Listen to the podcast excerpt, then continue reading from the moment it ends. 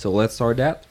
So welcome to the Motor Coach Podcast, the first English uh, Motor Coach podcast, maybe the last, but uh, we'll see how it goes. So I'm uh, with my uh, good friend here, Jess Pettis. How are you? Good man, good. Yeah, nice to uh, come check out the fresh new studio you yeah, have here. You like it? Yeah, it's beautiful. Yeah. We got a Jess Pettis jersey over there. We're Yeah. supporting Do you know where I where I got that? from the man himself. no, I did not. no, I don't know. No, I did not stole it in your van. I actually, you remember when we were at the Matthias uh, party, and uh, like it was still on the table when the party was over. I, th- I think you had two sets there. Yeah, yeah. I brought a couple sets that night. yeah, and they only like draw one. yeah, So uh, at the end of the night, me and Jessica were pretty uh, like, had a couple beers. yeah, we had a Like, couple. oh, we should steal that. Yeah, and we, that's exactly what we do. Like, hey, we steal it, and we took it home. And I even even had, have the pants. So if I wanna, like, I just need a helmet, and I'm you. There you go. Or you could just put the pants on and ride with him this summer. Yeah, I th- I think I'll do it.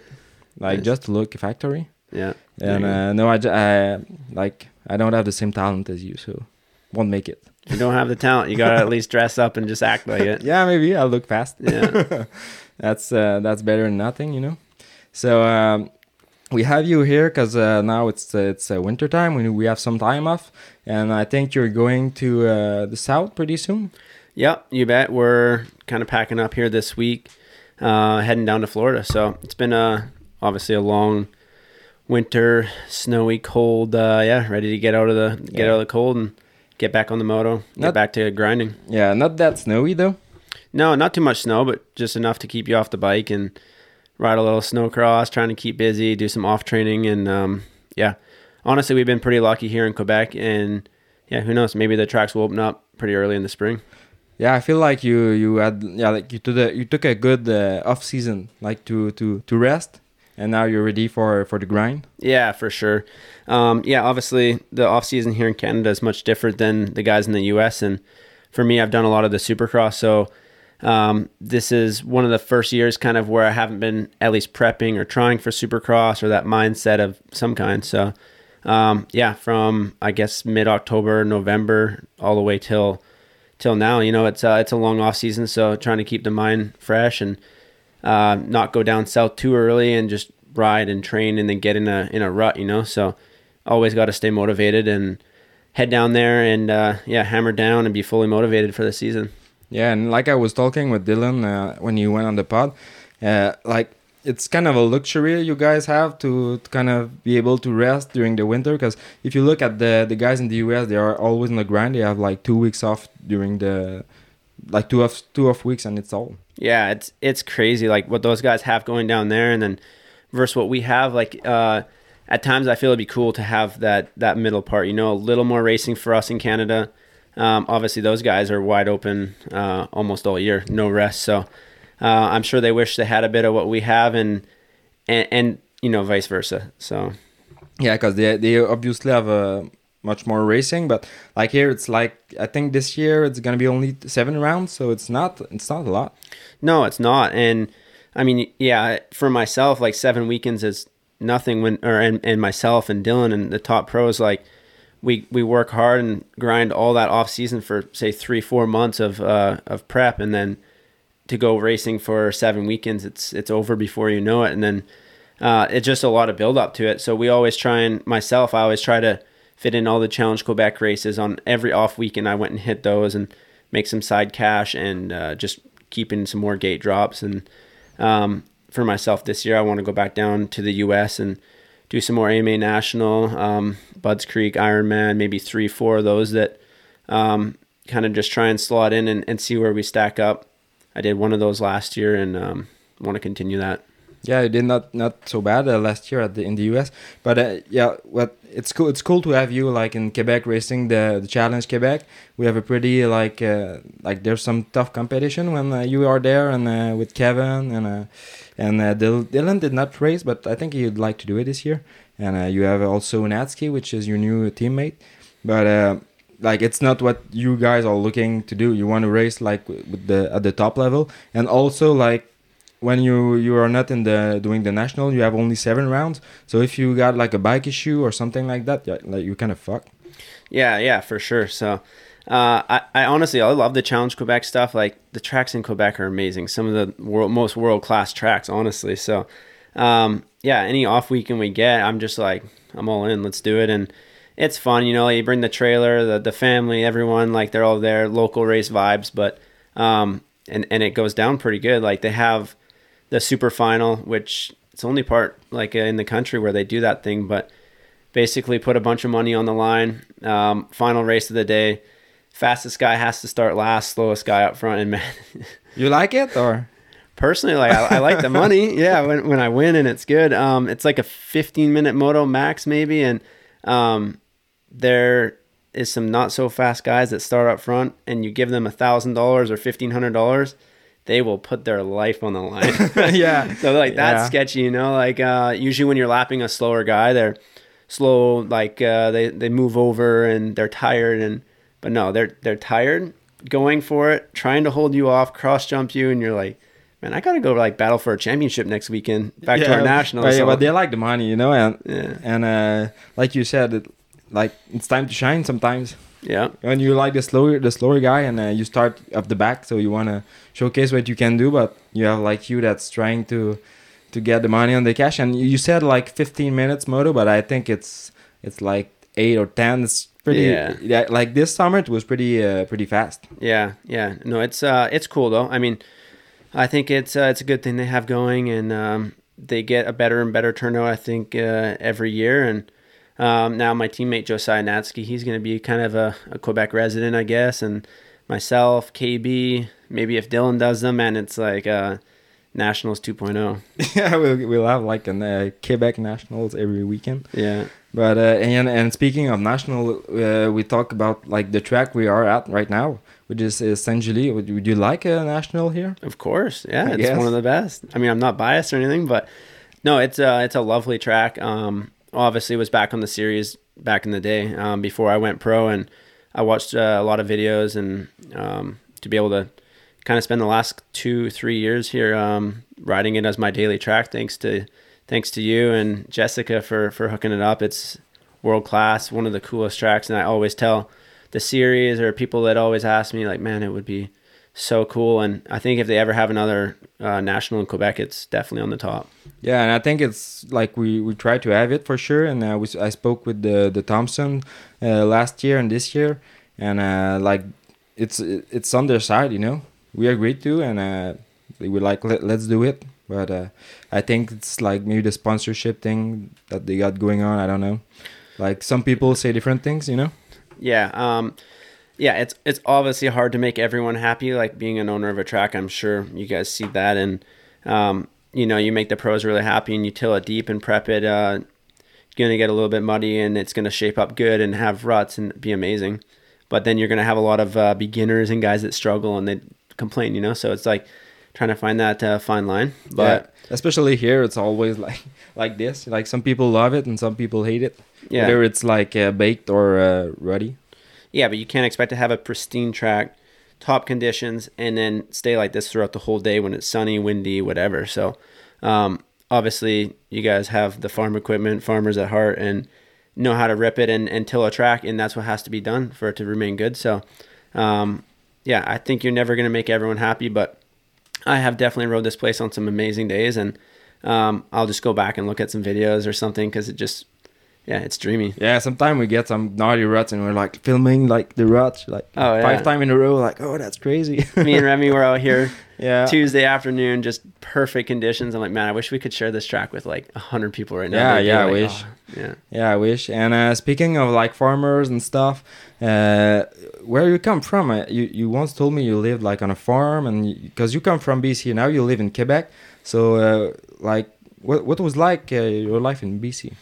Yeah, I moved basically from one coast to the other, um, pretty dang far away. But um, yeah, came from Prince George, British Columbia, um, way the hell out there. No one really knows where it's at. Um, northern BC. So yeah, I grew up kind of in the country, uh, just riding dirt bikes, being a country kid, uh, hunting, fishing, uh, side by sides, just all the all the fun stuff. So And I think like uh, BC, it's more it's more like uh, off road stuff and uh, snowmobile, like backcountry snowmobiling. yeah, Like not much of a motocross vibe.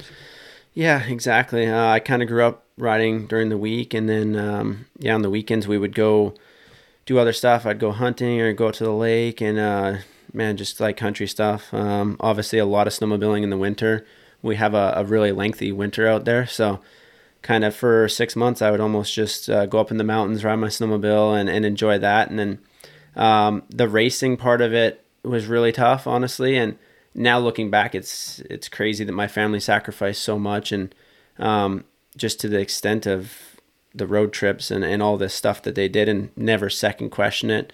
Um, where I grew up was about seven hours north of Vancouver, and we would drive five six hours on a weekly basis. Um, just to go practice for a day in Kamloops, uh, where there was a good track that provided like water systems, and and uh, we would travel down to Vancouver almost every weekend of the of the winter time to do the Arena Cross series, and travel all the way back Sunday afternoon, so my parents could be back to work by Monday. Uh, work Monday to Thursday, do it over like weekend after weekend, and it was normal to me. I'm just a, a young kid, and like obviously I appreciated it so much. That's all you knew. That's all I knew. And now I travel like, I'm like, dang, my parents like I, I, travel all the time like, because it's nothing. I, you know, I'll drive to Issoudun or Deschambault for a day of practice, come home, do the gym, and do that two three times per week. Um, but I think that's just growing up where I did, middle of nowhere, and you just make those sacrifice. Yeah, and like you said, like I, I thought you were like more down south or close close to some tracks because you had you had a track at your house, I think. Yeah, yeah, I was I had a privilege of um we grew up in the country and then maybe two three kilometers away we had a, a good family friend. He owned a huge huge farm. And yeah i would go over there. We did all our hunting and um, you know all our fun activities over there. And uh, one day he's like hey man if you want to build a track you can um, help yourself. Your land is our land. So that's um, cool. yeah so i took full advantage um, learned how to run a dozer at the age of like probably 12 or 13 um, could barely touch the pedals probably. And yeah, I built myself a track. I had a full outdoor national track, supercross track. Invested in a water truck. Um, it was right by a little lake. Tractor, disc, like we went all in. Um, obviously not the best of the best equipment, but just enough to to make it happen. Um, and yeah, kind of provided myself a good little platform to to do all my training out of, and at least stay a little bit more local. Um, but that's why I appreciate the tracks nowadays too. I feel because um, you yeah, know, you, you can see like all the work there is behind it. You know. Yeah, it was it was unbelievable. I would, I'd be out there on a you know a Monday night till 10, 10.30 at night, like trying to get the water into the track so I could ride the next day. Um, you know, once the sun was down, we'd we'd hit it with water and get it all dialed. Show up the next morning at like 8 a.m. Try to hit the track and do my motos before the sun. And yeah, I show up and do my first lap, and I'm like, man, it's dust. Like uh, I did, I did like eight hours of work for nothing. Yeah, kind of, kind of like what we do here when we ride. Sometimes it's like, hey, it's it's eight o'clock, and like the track is prime, and you you came like at one one p.m. and it's all like it's baked. Yeah, it's all unrideable. But. Yeah, exactly, and especially when you're working with a hard pack track, like yeah, there's a lot less room for air there. So, um, yeah, there's people that bitch uh, about tracks, and like um, you know, if they were to give you a hard time, I'm like man, you guys go build and prep a track for one day, and you'll forever just pay your twenty dollars and go ride and go home. Because yeah, it, but it, they all know how to do it better than us, you know. Oh yeah, all, yeah, for sure.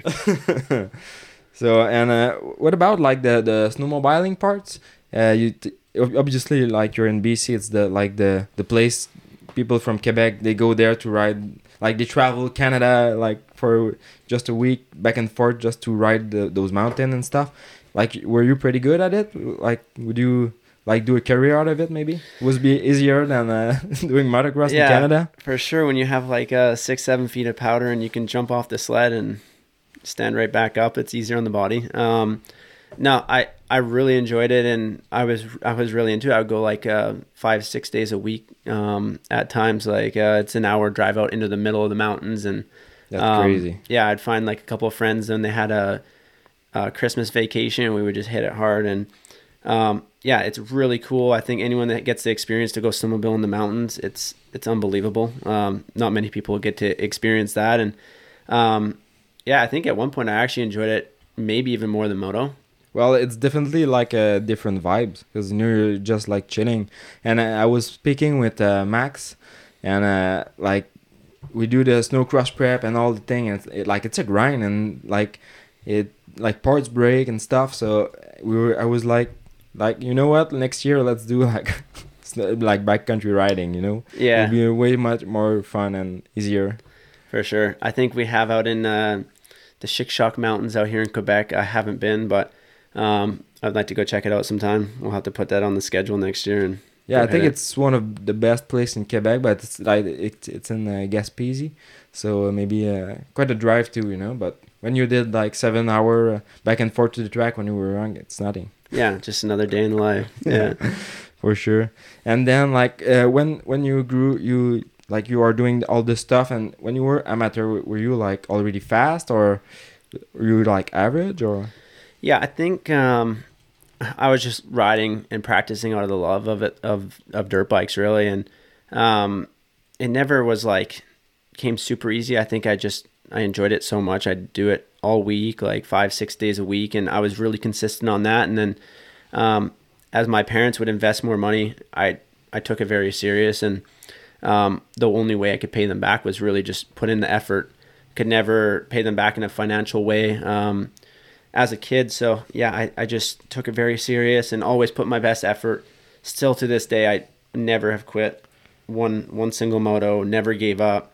Like you're I- you're enjoying the grind. Yeah, I, I embraced the grind and um, yeah, my dad would hire trainers a lot and I'd be a young kid and just the nutrition part and everything I was I was really into and if they put any money, I was like uh, not gonna waste that money. So that was big to me and and just always to put my best effort. I wouldn't say every result was great and I was never always uh, the best of the best and winning everything. Um, but yeah, just always put a good effort. And then I think when when I first uh, kind of turned pro, I was right around 15, 16 years old, and I got on the factory Kawasaki team. And from there, my career was kind of a big unknown. I would say um, I had a lot of hype around me. I was the kid, I guess, or one of them in Canada to perform a factory team, the best bikes, the Monster Energy helmet, like all the stuff you have to live up to, you know. And um, I was plagued with a lot of injuries and um, probably a couple people around me that maybe didn't have my best interest and um, just wanted me basically at the top right now. And it, and it takes No a- matter what. yeah, it takes a process, you know, like um, you have to build and you have to build strength and maturity and uh, and the speed and everything, and that doesn't happen overnight. So um, yeah, I had a few rough years for sure, like turn turning pro and maybe my first two three years of pro were, were very difficult. Okay, because you were with uh, you said with the Kawasaki at first, and uh, and then you went to Yamaha. Yep. Yep. Yeah. So I started out on the on the factory like Kawasaki team, and did like my rookie season. I ended up breaking my wrist really bad at the first uh, first round, first moto. Um, so yeah, that was that was not great. And then came back. I think Deschambault was actually basically my debut. Like uh, Okay. my, I guess uh, my first full national was Deschambault. I went maybe like eight eight on the day, um, and then did Walton after that, top ten. So it was okay, but it was like a two round two round year, uh, year for me really. Um, and then from there, the team wanted to re-sign me for for another year. They were happy. I was a BC kid. They were from BC, the team, um, and we kind of just went our other other way. We And that, that was a MX 101. um, no, so no, that 101 is uh, Ontario. Yeah, so MX 101 was a few years after that actually. Um, so after Kawasaki, my dad, uh, he basically is like, hey, I think we should do our own thing, have control of our own program, do our own suspension, and like basically. And who was your, own- your trainer at, when you were uh, like uh, uh, this young? You were, were you training like other pros and known people, and maybe uh, in the US? Um, yeah, I actually I had a personal kind of trainer, like uh, yeah, um, local pro of of Prince George, and he raced professional snowcross for the factory Yamaha team. His name was Steve Taylor, and he was a huge inspiration for me and like guided me kind of in the right direction all the way until I was pro. And then from there, uh, I kind of jumped around a bit with trainers. Um, and the first couple years, I kind of did my own thing. Um, and then yeah, into basically my first full year of pro, I'd say was 2015, I believe. Um, I mean, on paper it was my second year, but yeah, first full season, I went full privateer. My family was all behind me. We drove the motorhome from west coast to east coast every round, and yeah, two Yamahas. We went and bought them from the dealership, did our own suspension, and I had some really good results. Um, kind of put my name on the on the on the like radar, and from there, MX 101 picked me up in that next off season, which was Okay. a kind of upward trend for me from there. And was it like easy for you to just to like to get up, go to the gym, and do the like the the less fun work than the writing Because you love to write obviously, but like all the the stuff be, behind it, like eating. You said it, you were pretty good at that, but like going to the gym and stuff, you enjoyed it. Yeah, I, I always embraced it and I enjoyed it, um, but to a certain degree. Um, I would say one of my first years pro, I was down in California and um, I was on a program that was unbelievable. Like I was training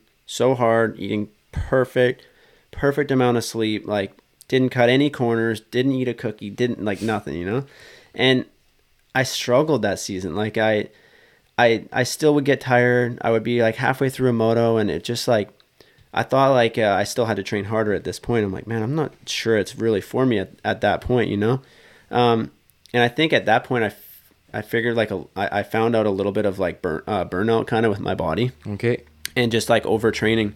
Uh, at the time, I'm young and dumb and didn't know any different. So from there, like there's more to training than just putting your head down and just going as hard as you can. Yeah, because So- uh, the, the first thing you got to enjoy it as yeah, like why what why, why did you do motorbike for the at, at the first place was, was Yeah. to have fun, you know, and I think that's like the new way of thinking things when you you listen like to bakers and stuff and guy getting burnout, you know. yeah, yeah, for sure. And I think like Jet Lawrence and some of these younger kids like coming in, that they show that aspect of more fun. You got to work hard for sure, and um, you know have to be on a program and be consistent with that. But man, we're riding dirt bikes. It's fun, and if you do all this training and you have no fun, and then you don't have a good result, or you get injured or something, then what else do you have? So, I think overall, just got to keep it light, fun, put in the work, and uh, trust the process from there. Yeah, and I, I'm I've I wonder like you know people like in Ontario, Quebec, and like Eastern Canada, they go in during the, win- the winter they go down south to Florida to ride in Carolinas. But like, do the people in uh, like BC and Alberta they go down south to California? Is it like as common as here or? Yeah, a lot of people go down to California for sure. Um, yeah, it's it's a far drive from where I came from. It's about thirty hours to go to California, but I'd say most people in in the west coast of Canada, they're Kelowna, Kamloops, Vancouver. It's maybe twenty hour drive, so everyone will go down there. Um, maybe not for a long time, two three weeks, maybe a month, but yeah, that's the spot. That's okay, kind of kind of like here. And uh, you you spoke about your injuries and stuff, and I know you you got like more than you deserve. Maybe you have some bad lucks and with your knees and stuff. So uh, how did that play in your like your early days? Yeah, um, yeah. Obviously, I've had a rough go at it, um, but man, with every every injury, you have a, a story, I guess. So, um, no, it's uh, it's the downside of the sport for sure, but um, just kind of uh, push through all those. And I've had a couple of rough years, really, where I think a lot of people would maybe have second question myself or just the the comeback or like, what the heck you doing that for still? But I mean, it's a love that uh, that when it's in you, it's it's hard to get out of, and um, yeah, I, I treat it as unfortunately when I have been injured, I just kind of flip my role for a bit and now I'm not a motocross racer. Like I have to learn how to rehab and that's my job. I'm still getting paid. So I guess my job for now is to go to the gym, therapy, stretching, whatever it is. Like I shift my focus and spend uh, six, seven, eight hours a day to try and heal up that part of my body. Yeah, you kind of treat it like it's like like you said, like it's a job and to do it to do it well. But like when when was it, did it first happen for your knees and like was it like Yamaha days or later? I, Um, I had a couple injuries on Yamaha days. I broke my arm really bad in a arena cross race. Um, that one was bad. It still kind of plagued me to this day a little bit. And, um, and I I- think you told me you have like a foot that's shorter. Than yeah, yeah, yeah, we got a we got a short foot going on here. Um, yeah, I, I broke my foot actually. Yeah, I was back on a super mini. I was pretty young back then. Um, broke my foot pretty bad, and obviously still had some growing to do. So that one kind of stopped growing. um, yeah, So- so my you- one boot is a little tight, one's a little loose. Yeah, so you basically would need like two size boots Like we went to Yeah. uh, to the climbing gym the other time, and Yeah, man, like trying heard. different shoes. Yeah, yeah. Sometimes we got to go with a 9.5. It's a little in the middle. yeah, That's kind of funny when you think about it. Yeah, yeah, it's funny. Um, some people are like, "Oh my god, that's weird," but um, yeah. And then I had a, a couple of injuries on the on the KTM days too, where it's been uh, it's been a bit of a, a rough go, but always seem to bounce back. I've uh, broken a couple collarbones, two knee reconstruction. Um, yeah, 2021 was rough. I uh, that that year, I think if I made it through that year, then we're then we're doing pretty good. I uh, I ended up starting up the season, I was training down at Aldon Baker's in the for Supercross down in November time. Um, ended up breaking my wrist, so healed up from that. And at that point, I had to fly out to California to shift my focus. I was gonna uh, uh, do the East Coast instead of the West Yeah. Coast, and all the boys were out there. So um, started back riding, had another crash on Supercross, and punctured my lung really bad, um, and broke some ribs, broke my collarbone. But I was in the hospital maybe four or five days there. Um, couldn't breathe. Had a tube in the side of me, like to help me breathe there, and that was really scary. Um, healed up from that one. I was like, hey, Supercross is put on hold. We're gonna heal up, 100%, and come in for Canadian Outdoors healthy. And then uh, another couple weeks back on the bike, crashed at uh, Glen Helen, broke my wrist really bad. So kind of reset again. It was like three big injuries within three four months. Um, and at that point, you- I didn't know if I could make the Canadian season even. So Do you think it was just like bad lucks, or you was just pushing it too much, trying to do good and to like bounce back more than you were actually ready to do? I think a part of it was um, almost coming back a little bit too early from some of the injuries, and um, as soon as I get maybe a green light, I'm like, hey, I can ride. You know, the doctor says it's healed now. on I'm and off, or yeah. enough, yeah. Yeah, I was like, uh, I always wanted to make that next thing. Like, uh, okay, I can't make West Coast Supercross, but maybe I can make East Coast. So, like, boom, right back at it too quick. And then um, the one in California with uh, with my wrist was just a small little crash, but uh, yeah, my wrist got broken pretty bad, and then ended up having to spend like twenty thousand dollars on a surgery uh, in San Diego because they didn't want to do it in Canada, and if they were going to do it, I would miss the Canadian outdoor season. And what's the point to get a surgery if I'm, you know, going to Yeah. miss half the season? So we have to do it now. Like tomorrow, we're doing it. We're all in, like, pay the money. I paid like 20 grand and got my wrist fixed. Five weeks till the day was the first round from my surgery. And uh, so basically, yeah, didn't ride for five weeks, rode one or two days before round one. Um, yeah, went and raced. Uh, I think I got third, which was okay considering it wasn't my best race. But uh, and then round two, I crashed and broke my elbow really bad. So I did one race for all of 2021. Yeah, you broke And- your elbow at uh, Drumhell. Uh, Yeah. is it Drumheller? Yeah, yeah. It's like a con- concrete pad. Yeah, yeah. I think we could have put like a, I don't know, a couple cones out on the main highway here and got about the same type of traction out there. and it was a track. Yeah, there's your track. yeah. And uh, you said you were training at at Aldon Baker. Uh, we heard we hear a lot of things like good and bad about it, and uh, like I think he's still one of the best trainers out there. Um, what what was your experience there? Yeah, it was amazing. Honestly, um, when I first got the call to go over there, um, kind of look up to those guys. You know, like uh, you and hear, it, it's kind of it's kind of the place like you look up to, like you said, it's like the, the the top place you can train for motocross in America. yeah, yeah, exactly, and um, a lot of expectations to come out of there. But uh, obviously, when the Dungeys and the Carmichaels and Villopotos and Cincerellos and all these guys have trained there, you know, it's like, well, they're doing something right. So let's go. Um, it's going to be hard work, but I'm all in. Let's do it. And um, honestly, I made a lot of friends over there. They're great people. Um, and I kind of slotted right in really good. My first, I went there for two winters. Um, the first one I was there, I'd say three, four months, um, and end up having a great time. And Aldon is a great guy. A lot of people are like, "Oh, he's so harsh. He's hardcore." Nah, nah. Like, uh, don't piss off Aldon. Nah, nah, nah. But honestly, I always respected him. I said yes, sir, right away. Like, I always did the work. Um, left everything clean. You know, I, I didn't want to give a reason for anyone to bitch, and we have a great relationship. And I think I'm welcome back there almost any time. Um, I go back and ride there. You know, in the winter last year I went, and Um, Yeah, like not maybe not on the full program, but you went there like to train a couple of weeks. Yeah, and I I'm sure you know I could hit him up right now. But hey, Aldon, uh, yo mate, I'm in the I'm in the area. Can I come ride for the week? And yeah, come on by. Yeah, you know, like so. I think it's good. Just we left on good terms. Um, yeah, I think it it raised my level of fitness and the stuff I learned and um, how that whole program is run. The, the place is unbelievable. Like he's so passionate about the property and if you ride your dirt bike on the grass or uh, anything, man, he's like uh, super super picky. But Kind of uh, like Dan Thibault from Deschambault. uh, probably worse, you know. Like if you are on the track, the supercross track, and you go off the side of the track, you get sketchy by accident. Um, you go off.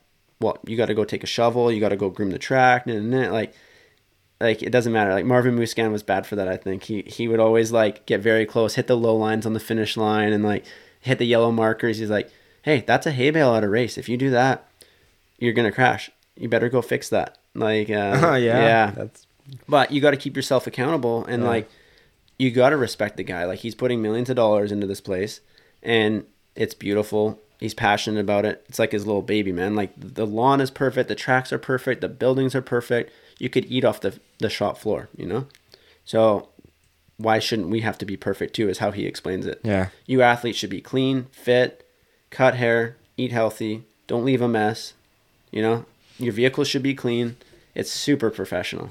yeah he has a like kind of his way of uh, doing it you know but i think it, it it's it's cool to be in this this kind of environment just to learn it and when you go you get it maybe like for a couple months and when you get out of it i'm pretty sure you you you learn from it at a at a certain point Yeah, exactly. And, and that's kind of what I did. I was there for a while, and um, I think the program is probably pretty heavy for, for a lot of people. Um, there full time, all winter, all summer, in the heat. Like for me, I, I mean, I was there, you know, for the Supercross season, so it was a little bit different, but I had a great time.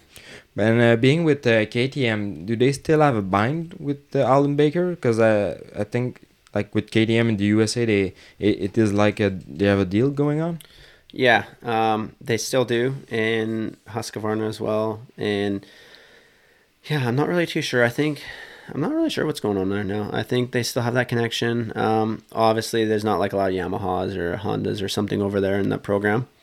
Um, but yeah, not sure because I know Chase and Tom Vialle and a couple people are not training there this year, so I think they're a little more free on where they can go, what they can do. But Yeah, I, I think they have more option that maybe they, they had like uh, five years ago. You know. Yeah, exactly. And I think it's it's one of the things like, hey, you can do that program if it's, if you're winning and it's working. We don't ask questions, but if for some reason uh, you're getting tired or you're not winning, you're not giving us the results you want, then you're back at Aldon's. You're under their control. You're under their eye, and you better get back later. Yeah, it's the boot camp. yeah, it's a boot camp. That's pretty cool. And um, uh, about like training and all this stuff. What's your what's it like like during the the winter for you? Yeah, it's um I just got asked this question the other day and um this year is a little bit different than I'd say the previous couple of years because obviously I would be either doing supercross or rehabbing an injury, whether it's my elbow or a knee or something, you know. I usually try and get the body fixed up in the off season Yeah. or like wherever we're at with that then Yeah, but, but you had a great a great uh, 23 season. Yeah. like you were healthy. You did not hurt yourself. Like, yeah, yeah, yeah. We're we're healthy. Um, haven't had any injuries, and the body's feeling good. So it's a little different for that um, this off season, but just trying to yeah, keeping busy and um, keeping the fitness, but not overtraining. And uh, again, I don't want to you know be burnout before we even start going again. So that fine line and just yeah, busy with some life stuff and uh, and stuff going on like that. Yeah, and what's it like? Like your typical week of training, like as you do now. I think you you go to the gym pretty much every day.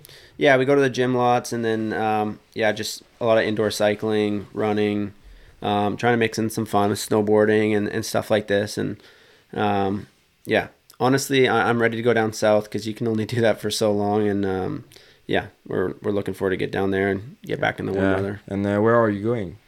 Uh, going down to GPF, so Georgia Practice Facility. Uh, I'm gonna go down there, train with uh, Josiah Natzke and KB. So yeah, we're gonna be a team, kind of all working together for the first month, and then the second month we'll either either stay there or go to Club MX. We're not too sure yet. We're gonna see where we're at, how the tracks. Um, we want to get some good raw speed before we come back up to Canada too. So I know Club MX they always got a good program going there. Um, Yeah, they a got a- fast guys. Yeah, they have a, like you were talking about like Baker and all this the the, the clean floors and all this stuff, and I think uh, I I never went to Baker actually, but like I went to club and it's pretty neat. Like, Yeah. it's all clean and all this shit, like it's top notch. you know? Yeah. So I think I, I would like to go check it out, ride those tracks, um, see what it's like. So we'll see. I think we're gonna be down there for like two full months, and then by the time we come back up to Canada, it's uh, last month of May, and then go time. Yeah, and uh, you'll be riding like you said with uh, Josiah Natzke. It was it was your, you know, he was doing 250 last year, but like you you raced against him like at in Quebec Yeah. and stuff, and yeah, and uh, new to the team also is uh,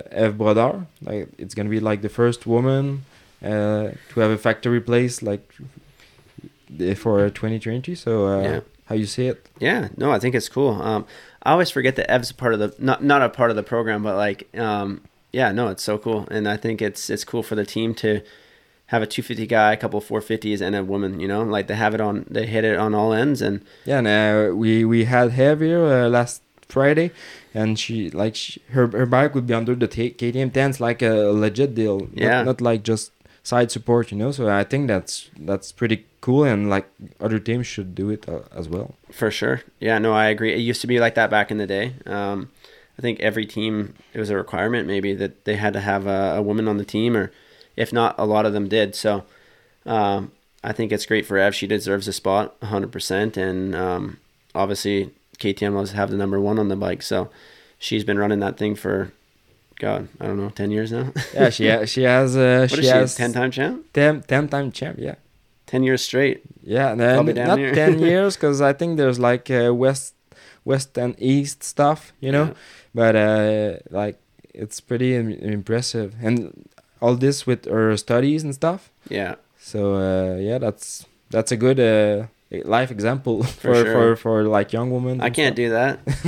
I tried I tried to go to French class and do some studying and Yeah, that that's so the the second thing we need to talk about. Like, um, bonjour. like you know, yeah, yeah. Like Dylan, like he he learned the French pretty good, but he he lived in Ontario and Yeah. like he had like friends and he he always heard French speaking around him, you know, and you you did not. And you, you think you could like speak French as well as as he do here? Um, we'll see. I think he grew up near like kind of near Gatineau area where like a lot of a lot of French was there too. Um, He went to, to French school. yeah, he went to French school. Yeah, when he was young. Yeah, I wish I did. I went. Uh, I went in grade eight French, so it was only mandatory for one semester of school, and even that, my teacher was like, or my counselor, she's like, "Oh, you don't have to do this. You can like, because I was going to Texas at the time for training, and she's like, you can drop that class and take whatever else." I'm like, I don't see myself ever needing this. Like, Yeah. uh, You well, did don't- see yourself like living in Quebec a couple years later. no, no, not at all. I didn't even know where Quebec was at the time. now here I am, full time living Yeah. Quebec, trying to You like understand, trying to fight some people when they get mad at me because I don't understand. Did, does that happen sometimes? uh, yeah, a couple times. Yeah, there's a girl at Canadian Tire that, uh, yeah, oh, I told her some bad words. she was she was really mean though. Yeah, she told me. She said in Quebec we speak French, and if you don't like it, you should leave. If you're gonna be here, you need to speak our language. Yeah. And I'm like, can I just get my uh, whatever my tools that I was here for? what aisle can I find those in, ma'am? Yeah, that that's fucked up. Yeah. And uh, you you like it here, or how Oh. it's how it's like like the difference between BC because uh, it's the same country, but like like you said, it's uh it's pretty far away. Yeah, I love it. Honestly, um, no, it's it's really enjoyable. The language is a little bit difficult for me at, at times, but Yeah, well, it's, it's difficult for us. yeah, yeah, like how you guys count in French is beyond me. I can count to like 40 and that's about it. That's But like bad. 80 is like 40, 20, 10. yeah, in English French. it sounds weird. I'm like, Yeah. beyond me. But if you if you uh, you do it like up to a hundred, I think you're good for all the yeah, rest. yeah. As long as I can count my age, so I'm good. Um, no, it's good. I, I really love Quebec. Like they have some mountains, the the mountain biking, the the nature, the lakes. Um, Yeah, maybe not near here. Near Yeah. us. Bromont, it's not too far. Yeah, it's not so bad. Yeah. So no, it's not bad. Um, being from BC, we have a lot of mountains, lakes, rivers. Um, other than that, like it's it's pretty equivalent on that end. Maybe not to that to that degree, but no, it's good and um, it's enjoyable. The dirt biking out here is next level compared to BC, which it's my job. It's what I do ninety percent of the time. So I think that's important for me, and the people are cool. My fiance's here. I got some friends now. Yeah, We're all good. yeah, uh, and like the I went to Vancouver uh, for, for the first time last year, and it wa- was just at the airport to go to uh, to Bangkok, anyways. And uh, like the mountains there and all this, like that's that's that was so beautiful. And you don't have that here, especially in uh, near Montreal. But uh, when you go to like Saguenay and uh, maybe Gaspésie, or there's some pretty nice place, but like the mountains of BC are pretty incredible. Yeah, definitely incredible and fun for some activities for sure. Um, but I think yeah, mostly for the eye, like it's beautiful. But um, like for example, in Canmore and like some of these beautiful places in Alberta, you can't do that much in them, you know, because it's like so rocky and so steep that it's too steep to mountain bike, too steep to hike almost. Um, you know, we could do some rock climbing there, but yeah, maybe. yeah, Uh, but uh, I, th- I think there's a lot of of uh, like cross country biking and Yeah. like enduro stuff. Yeah, yeah. No, BC is amazing, and the off road out there is huge, and that's actually a big difference versus out in Quebec. Like, um, you got to drive a couple hours to go ride like a trail somewhere, and Yeah. you got to have passes, and like uh, it's a whole thing. Yeah, even to it's go side by side, like there's no freedom for that. You have to register your side by side and like all that, and like where I grew up in BC, I just we open the garage, go and go for like three, four hours, endless trails, no pass, no like. Just Yeah, dirt the- trails Yeah, everywhere. and especially here, it's like you you have to have a pass, and sometimes you need to pre-register online to go to go hike the mountain Yeah. because there's too many people. So that's kind of crazy when you think about it. Yeah, there's just little things like that. Yeah, exactly. Like I'll go hike the mountain and I get stopped and like, hey sir, it's ten dollars to hike here. And I'm like, are you kidding me? Like we're out here getting exercise. Yeah, and that's Like- like, a mountain that you don't own the mountain. I Yeah. don't think so. No, the government they're making it money anywhere they can though. Yeah, yeah, for sure. And um, yeah, so uh, let's take a quick break and then uh, I think we'll be back. Technicam est un savon dégraisseur ultra puissant produit au Québec dans la région de Chaudière-Appalaches depuis plus de 25 ans. Leur DPH 110 est un concentré qui convient à mille et une applications du secteur industriel jusqu'à vos joints de céramique et bien sûr tout en passant par vos motos et VTT. Technicam est offert dans plus de 100 points de service que vous pourrez trouver sur le www.produittechnicam.com. De plus, le site contient aussi un guide complet pour le ratio de concentration selon votre utilisation et une foule de modes d'emploi pour différentes situations. Technicam est un produit de qualité industrielle pour venir à bout de chaque saleté. Que vous soyez à la recherche de la plus belle piste de motocross au Québec ou d'un guide qualifié pour votre expédition de motoneige, motocoach.ca, c'est la référence. C'est la plateforme pour trouver la perle rare qui amènera votre pilotage au prochain niveau ou encore un circuit à visiter la prochaine saison. Coach, guide, circuit, événements, motocoach.ca, c'est tout ça. Et c'est aussi une section blog pour répondre à toutes vos questions et faire la revue des nouvelles technologies. C'est en plus un balado animé par des passionnés et créé dans le but de vous informer et de rendre les sports motorisés plus accessibles que jamais. Tu trouves que ton bike tire pas assez? D-Spec Motorsport est la réponse pour vos besoins de performance en route. Pour une reconstruction complète, des ajouts de performance ou de la personnalisation, ils ont ce qu'il faut pour mener votre projet à terme. D-Spec vous donne accès au niveau de performance des pilotes Factory avec des services tels que la programmation de CU et l'analyse de données. Spécialisé dans le motocross, l'enduro et le snowbike, David est le mieux placé pour vous conseiller dans l'achat de pièces et accessoires de performance. D-Spec Motorsport, la passion au service de vos intérêts. Pendant longtemps, l'initiation au motocross et au vélo pour enfants, c'était rock'n'roll. On embarque sur le bike et on se croise les doigts que ça va bien aller. Maintenant, la popularité grandissante des vélos d'équilibre permet aux jeunes de se familiariser avec le deux roues. Ça leur permet une transition en douceur vers les stasics puis les motocross. Balancebike.ca, c'est le spécialiste incontesté du domaine qui vous offre les solutions adaptées à l'âge de vos enfants. Avec les traditionnels striders et les modèles électriques offerts par Stasic allant de 12 à 20 pouces, vos jeunes pourront progresser sans bruit, sans déranger les voisins.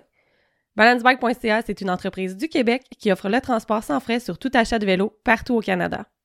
Cobra Moto Québec est importateur des motos Cobra Motorcycle USA depuis plus de 10 ans. Les motos Cobra sont fabriquées aux États-Unis et conçues dans l'unique but de rouler à l'avant. De plus, Cobra Moto Québec possède un grand inventaire de pièces d'origine prêts pour la livraison et des revendeurs pour assurer un service partout au Québec. Que vous soyez prêt pour la prochaine étape avec le CX50 Junior ou à la recherche de l'arme ultime en 65cc avec le CX65, CMQ a ce qu'il vous faut. Cobra Moto Québec peut aussi répondre à tous vos besoins en pièces de moto, motoneige et VTT de toutes marques avec nos différents fournisseurs. Avec l'addition de la ligne Silver Turbo, CMQ vous offre maintenant une solution pour vos besoins de programmation, échappement, kit turbo pour motoneige, côte à côte, moto custom et plus encore. Cobra Moto Québec, c'est tout pour les jeunes talents et leurs parents. We're back, and uh, I forgot to mention at the start of the show, but I would like to thank uh, all the the sponsors. So um, a huge thank to, uh, of course, uh, motocoach.ca for every tracks and uh, trainers near uh, in Quebec, and also I'd like to thank uh, D-Spec Motorsport. Uh, he do uh, ECU tunings, um, modification. He's specialized on dirt bike stuff, and he's actually a new mechanic at KTM's. Yep. New KTM mechanic. David's a cool dude. Yeah, Yeah. you, yeah, you got smart. to hang out with him a bit. Or? Yeah, yeah, we went and rode some uh some electric dirt bikes. Talarias. Yeah. and uh no, he's cool. He seems very knowledgeable. I think good uh good addition to the KTM program. Yeah, he's gonna work with. Josiah and uh yeah. Yeah, and also helping with the engine stuff and all. yeah. Okay. Yeah, I'm not sure exactly his duties there, but Because he, st- he still uh, has his shop where he do like his uh, customers thing, but uh, like he won't be selling part that much. More mostly like just building bikes, like kind of the twisted development of Quebec. yeah, no, exactly. it he, yeah, he's got his his dyno, and I've never actually been to his shop, but um, I I heard from a lot of people that uh, he's the guy in Quebec. I have uh, some friends that he rebuilds their bikes, goes through them, freshens them up. They order parts from him. He's got his dyno.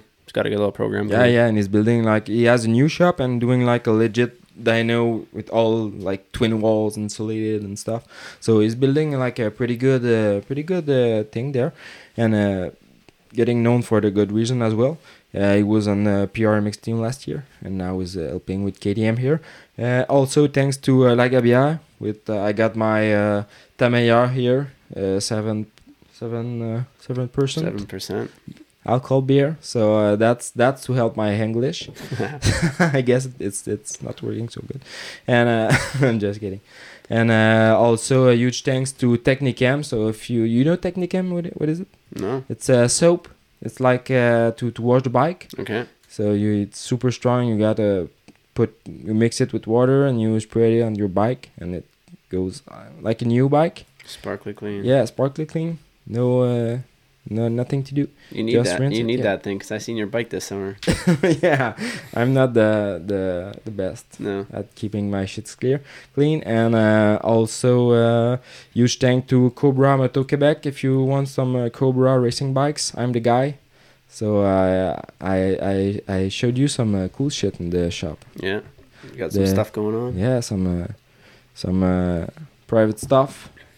So uh, no, I'm pretty happy with uh, what's going on, and I just sold the bike to this. I'm uh, and I'll have a 65 go like I'll receive a 65 soon and a junior soon. So if uh, anybody is looking for uh, Cobra parts, Cobra bikes, and uh, support for the race and stuff, you can hit me at uh, cobramotoquebec.com. So we're back with Jess. So Jess, um, we were we were talking like supercross. You did uh, you did motocross, of course, snowmobiling. Uh, what about snowcross? Yeah, I I did a little bit of that too. I've never done it in my my life. You know, it's not really a West Coast thing, and I always knew in Ontario and Quebec you guys did that stuff, but I always thought it was cool. And um, I had the opportunity last year. Actually, I came out here. Yeah, you came out here and it was like the the the craziest day ever. Like the Yeah. snow was crazy. Like it was like big pow. Yeah, I was I was that princess that's just never experienced it. Came on the best day, sled given to me to uh, to ride for the day, and um, yeah, I was a goon at the beginning. yeah, But- but uh, you you you catch it pretty fast. Yeah, Honestly, yeah, it was like, damn. yeah. I gotta get my shit together. yeah. Well, I, yeah. Given that though, I, I have rode snowmobiles my whole life, so it was a little adjustment. Moto, and then I've rode snowmobile and moto all my life, so you know I knew I could figure it out somehow. yeah, for sure. Um, yeah, But- but it's uh, it's really really cool. Um, I hit it on a really good day last year, so Uh, it wasn't icy and sketchy, so um, I think that helped the confidence. And then, um, yeah, it was really cool. Um, I was damn sore though. yeah, that's the. I was just going to ask that. How how did you feel the the day after? Yeah, well, um, my my knees and everything like they, they held in fine because I have a, a bum knee like uh, that I've had worked on twice, but um, that was fine. But man, I like uh, yeah, it's just super bad on the on the back, and then um, just my legs, my hamstrings, like everything. Yeah, it's hard. It's and it's hard like in a different way of motocross. Yeah, And like like I, I like to say, it's like you can go fast on a dirt bike and be smooth, but on a snowcross you can't. yeah, and that was the biggest thing was obviously riding moto. You have to like and supercross, you have to be precise. Like Yeah. hit everything perfect and I'm riding around here and I'm trying to like double and triple things or whatever, just like perfect. And uh, Nico, my mechanic, and uh, and you guys, you're all like, "Hey, just send it, freaking hit the triple quad case, whatever, blitz that stuff, like, you know, just hammer." You gotta pound it. yeah, it doesn't matter. You're not gonna like break your wrist if you case that. Yeah. I'm like, really? So that was the biggest thing for me. And then I couldn't put my shoes on for maybe two, three days. Like I was so sore. I don't know why or what, but no warm up, nothing. Probably didn't help. Uh, I actually went and rode snowcross again this fall, uh, this winter. I went up to the Labelles in, uh, yeah, in yeah, like, and uh, the Mont Valin. yeah. Yeah. Have you ever been up there? No, I never went. Yeah, it's really cool. It's like middle of nowhere. Um, Yeah, it's pretty far out, but like they they start they have like snow cannons and like all Yeah. the, the the the fun stuff, and they can ride as soon as uh, late October. Yeah, I think I went up there November or early December maybe. Yeah. And uh, right before they went for their snowcross season down in the U.S. and yeah, it was really cool. I had a sled from Emmerich. Uh, Yeah, from uh, LRT, Le Legend Racing Team, yeah, they hooked me up full Yeah. factory. Uh, full factory. yeah, drove up there and uh, yeah, some of the best snowcross guys, uh, I guess, in the business. So Jordan LaBelle and a couple of his teammates, uh, yeah, they're all Yeah, you had, and- did you had the chance to uh, ride with uh, Lebel and see him ride a lot? And yeah yeah i rode with them all like in their heats and everything for the whole day and um yeah man i was just trying to like soak it in and learn. I was so like curious just what to do and how to do it and um i think by the end of the day honestly like a lot of them were pretty impressed and they're like dude you, you better be coming back for the whole week. Like go home. Megan's gonna go back to work. You're coming back like stay the week nah, nah, nah. and uh, I'm yeah, like- they, think you can make you could make it. yeah, they're like, hey, go get a sled. You can race the local Quebec series. You can make some money. You could maybe win it. And I'm like, easy, guys. Like, I'm coming here for a fun day. I'm going to like, you know, and and I know how I am. Like, I'm gonna buy a sled all in. I'm gonna like it. I'll probably do pretty good. and then, like, that's a whole nother thing. Like money wise, like supporting myself for that. Like, uh, the injury risk. I, I mean, I would love to do it in the future. I think it'd be cool. Like Um, let's say like there's nobody listening. If uh, Ski-Doo offer you like a let's say a two million dollar deal to, to do a ISOC series, like would you do it? I'd do it for f- less than that for sure. Two million dollars, I'll be jumping, man. um, no, I, I think yeah, like uh, if they came to me and they're like, "Hey, we want you, let's do it," like for 500k, I'd be like, Let's try it. "Yeah, yeah, let's not even try it, let's do it." Yeah. no, I think like uh, it could be one. Yeah, it could be a cool future, but yeah, I mean, it, it comes with uh, with that stuff too. You know, like uh, you're in the cold, you're in Minnesota, like it's uh, it's not like moto in that aspect. Yeah, that's that's another vibe for sure. Cause uh, like it's, you're in the, it, I I I think it feels more like a job, you know. Yeah, yeah. I think um, just living in Minnesota in the snowy winter, cold, and you're out on a race day and it's negative uh, thirty, and you're going to race and you can't feel your hands, and like they better get paid some pretty good money for that. yeah, but they do like three eight minutes and they're done. yeah, and they come out of a warm semi and they're all Yeah. warmed up. Yeah, it's not so bad. Did you see the the Elias Ash- Ishoel crash? I did. Yeah. Uh, oh no, I didn't. But I seen he was like really messed up. No. Yeah. Yeah, I have the yeah, like he's he's getting pretty good. I, I saw some video where he, he's in the hospital and like uh like in their chair and stuff. But uh, like for the crash he had, fucking lucky. Really. Yeah, and Yeah. I I haven't I have it on my phone, but it's pretty hard to find Yeah. because uh, they they put it out from every platform, I think. But uh, I I'll show you that after the show. Yeah, yeah, you'll have to show me because no, I, I came across. Obviously, I like follow like what the Labels do and Emmerich and uh, a few of those guys. So I seen there like, hey man, like get get well, and like, I know he's he's gnarly. He's one of the best. So I, I clicked on his Insta and I seen like, holy crap, like Yeah, he uh, he he freaking did himself. yeah. What happened? dirty. Like it's it's with uh, Francis Pelletier, which is a guy from Quebec, and it's like none of their fault to either guy. But uh, basically, he- like I think he hit a, a ice block or something, and he just literally put his sled under Francis while he- they were jumping on the the ropes, and he hit he, he got the the track right in the back, like No the, the like worst scenario, and it like as Francis was going down, he was going up. You know, so that really was the worst case scenario, and it that happened. Yeah. So uh, he's, he's fucking lucky to be alive and walking. yeah. Well, not maybe not walking yet, but yeah. at least like he feels his, his life. yeah. which was sure. not the case at the at first time. Really? Yeah, no, it was not. Yeah, that's scary. It's Yeah. always like uh, your worst case uh, fear, you know, and and those tracks too. They have like spikes on them, right? Yeah, Yeah, like that's not a MX32 Dunlop tire hitting you. I in the know back. that's that's like a that's like a maybe a fifty pound track like spinning at uh, sixty miles an hour, Yeah. you know. And uh, Max actually got uh, it was a Valco last weekend, and uh, not last weekend, but two weeks ago.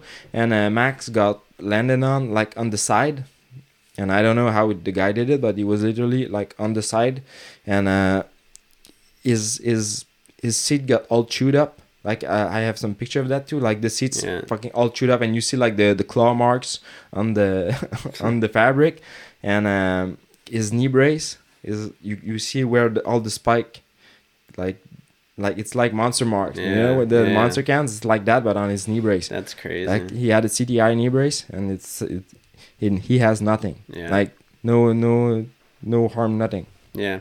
See, I think that's one thing with snowcross is, you know, moto's obviously hard on the body, and same as snowcross, but uh, the sleds are heavy, and then you have the snow dust they were explaining to me. Yeah. where you can and it's dark, snow dust, you're middle of the pack, can't see anything. You hit a G out, like boom, you, your ACL's gone, knees are done. Like they have some crazy injuries because of just unexpected scenario. I was talking with Tim Tremblay, and I think that's what happened. He completely fucked his knee because of just the snow dust. Yeah, just you was not expect expecting a G out. Yeah, yeah. That's- At least in moto, you kind of expect your Yeah. Surroundings. Yeah, yeah, and like you said, it's like it's it's big sleds. It's it's heavy. It's the track and uh, the, the tracks are gnarly. It's like like it's it's like supercross tracks, but on snow and with with uh, like I think it's like four hundred pounds machines. Yeah. So that's uh, that's pretty big stuff, you know. Yeah, yeah, exactly. I had a, I had a sled I could buy this winter, and I just wasn't really. I just knew like once I get into it, it's a it's a big thing. You know, it's a commitment. So, um, I think it's like almost uh, fifteen k probably for a sled, and then all the gear. And Yeah, and you want traveling. I think it's it's maybe more like uh, 10k. yeah, You can get a good one, but uh, it- well, it's it's still an investment. yeah, yeah, exactly. Especially for the winter we've had out here, we've had like two days of snow. Yeah, but when when you compared it to like the, the people who ride like trails and mobiling and stuff, I think I think we ride we rode more here than like the trails were open. oh, for sure. And who wants to sit on a trail and ride through the middle of the field? Yeah, there's no fun to to Not out me. there. Yeah, So, no, it's it's uh like I think it's a it's a great sport, but uh, I I- would like to see you like and and when you when you came back from uh from mobile, you you told me like hey I, I have a ride and doing that I was like oh yeah go, but um maybe uh, maybe uh sometime Yeah, yeah, I think so. We'll uh, we'll go up there again. We'll have another week of riding, and everyone will try and convince me. And maybe one time I'll just be like, "Yeah, let's do it." just doing one winter and then another. Yeah, honestly, it keeps you really fit, and I think like in a perfect world, like it'd be fun to train all winter on that. Could uh, make some money, do some racing, and Your then you come in. Yeah, and then you come into moto season and like you're fit, man. You got big arms from pulling that thing around all Yeah. winter. Yeah, and it's big fun and like the the the SCMX series here is really nice. You know, it's a nice uh, series. And you, like payout payouts are okay. You know. Yeah. So uh, and I, I'm I'm doing it uh, this year with uh, Max, and uh, yeah, so far so far so good, you know. And um, you did uh, we we talk we talked about uh, Supercross. You were pretty good at this. Yeah, not bad. Yeah. Okay. Do, do you miss it when you you watch it on the TV and stuff? Yeah, yeah, it's uh, it was a cool cool part, and I think I'd I'd like to do that again too. Um, yeah, we'll see. Like, I did it back in uh, my first Supercross was 2018. Uh, I did a couple as a pri- privateer on a Yamaha, and then 2019 I had a pretty good go. Um, I had a couple top tens. Um, made every main event. I think uh, my worst result was maybe an 11th or something in the main event. And you were doing 250 250 West East- Coast. West Coast? Yeah. Um, got a fifth in San Diego, which was cool. Um, almost had a podium. Like I didn't really know because it was muddy and uh, yeah, whatever. But I was in third basically the whole race, uh, battling right up there. And then I think McElrath and Jimmy Decotis or someone got me like a few laps to go. So that was cool. Um, I felt like it kind of suits my style. I had uh, I really enjoyed it and had a couple rough years of injuries, and it's kind of why I've just um, not doing it exactly at the moment. Um, and I don't really have the support for it as well. So it's a lot of money and sacrifice and stuff to go and uh, and do it when I'm where I'm at right now. So we'll kind of reevaluate. I'd like to do some AMA national this year, and then if all things align, then maybe go back in the U.S. and and do some Supercross. And um, I feel like I kind of checked. I didn't check off a couple things there with with my Supercross career. Um, when I was training at Aldon's, I had a really good off season. Um, I seen where I was I was with speed and with the other guys. Like we're riding together every day, and uh, you were training with uh, this time? like RJ Hampshire, Dean Wilson, um, J League Swoole, Stilez Robertson, and then there was Cooper Webb and uh, Musquin, a couple of these guys there yeah, too. like pretty much all like top tier guys. yeah, top tier guys, and I would see where I'm where I'm at with speed, and then um, obviously I at the first round I think I was seventh in the first qualifier, and I didn't feel very good at all.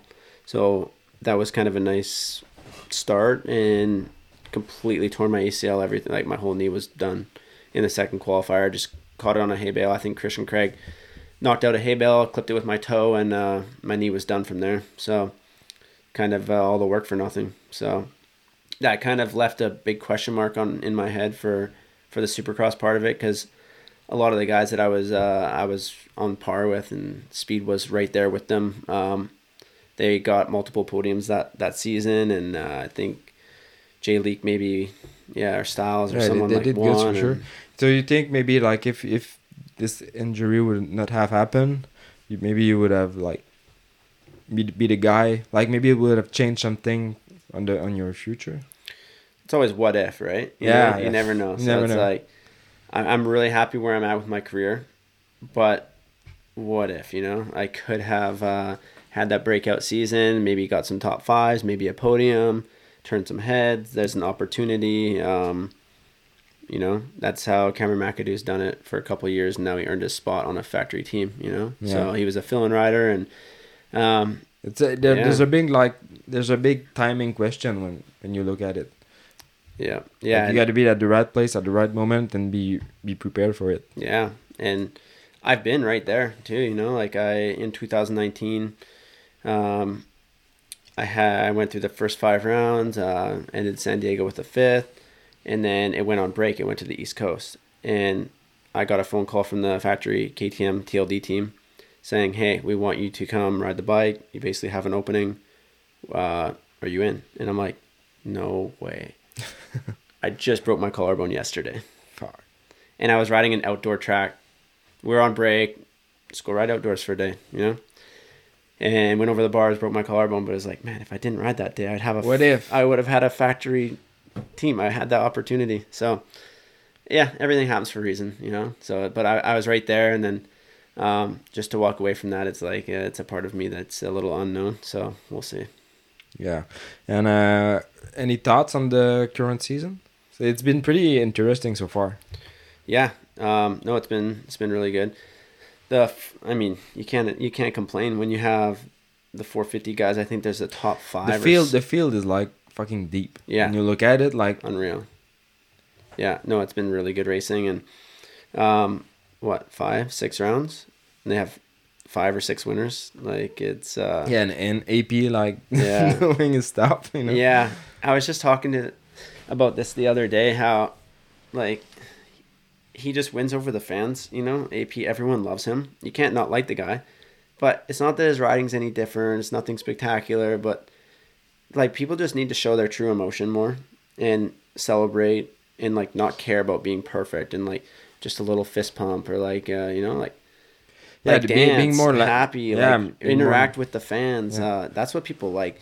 being more natural and like even like the, when the beef with Anderson and uh, and uh, Lawrence like it's it's emotion Yeah. you know it's it depends on how it's been on the media and stuff but it, like it's emotion Yeah. and people like that No, that's why we all watch and I mean yeah it doesn't exactly have to be who wins every weekend, but it's uh, everyone talked about Anderson and Jett that whole week. No one cared about anything else, but yeah it's uh, yeah, just little spice and things and uh, emotion and put some heart and soul into that. You know, yeah and I think like the the Lawrence brothers are are doing a great thing with all the the fan zone and stuff like we need more of that we need to sell like riders need to sell their personality and that's what the the, fan, the fans want to see you know yeah, no, exactly, and who knows? Maybe even in Canada, we need to break out Yeah. and be more like this. You know, like we're so stuck in just go race, make our money, go home.